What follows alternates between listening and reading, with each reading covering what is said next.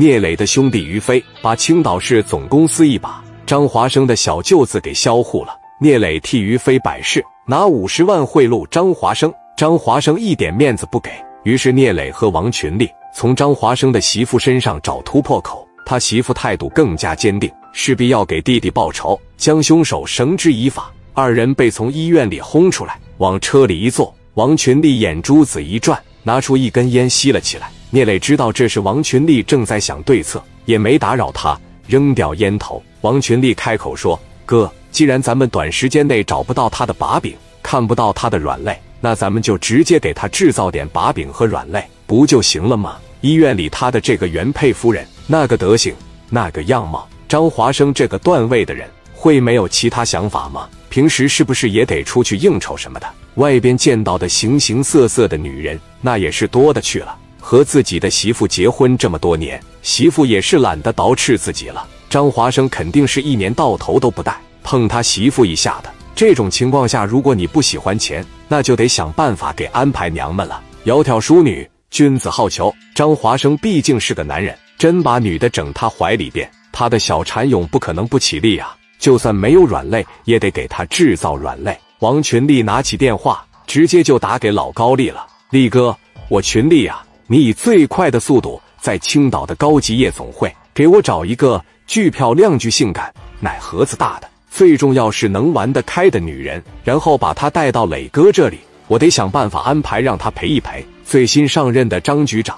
好，我知道了。好嘞，电话啪的一撂下，这是不能考虑一头，得双管齐下。王群力赶紧又把电话打给了史殿林。喂，大林呐，我群里，你在咱家新一城夜总会。挑一个最帅的小鸭子，有肌肉的，有腹肌的，活好的。你要干啥呀？我打算把它献给局长夫人。群里啊，你把我当兄弟吗？有这天上掉馅饼的事，你还找什么鸭子呀？直接让我来得了呗。本身我就喜欢角色扮演，我这要是把局长的夫人拿下了，我得多有成就感呐！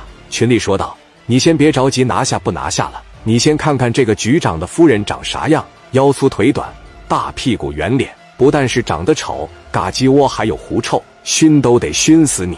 大林说道：“那拉倒吧，那整个鸭子得了，一会我就物色一个。但是以后要是有漂亮的局长夫人啥的，你先可着我来哈，我这浑身肌肉我也挺帅。你赶紧的准备吧。好嘞，放心吧。”电话啪的一撂，这边的老高利用了一个多小时的时间，找了一个像明星一样漂亮的女孩，很优雅，身材也很哇塞。姿色一看，那是相当够用了。老高丽把她送到聂磊办公室的时候，聂磊当时一眼就相中了。这女孩长得绝对漂亮，聂磊都心动。像聂磊这种段位的人，他根本不缺女人。但是，一旦喝上点小红酒，再带一个灯红酒绿的环境里边，性感的女人小骚样再拿出来，但凡是男人，哪个能抵挡住诱惑？聂磊直接就明白了啥叫没有软肋，给你制造点软肋。这个时候，鸭子也过来了。大高个，三十多岁，身上全是肌肉担子，穿个小吊带，一看就能干。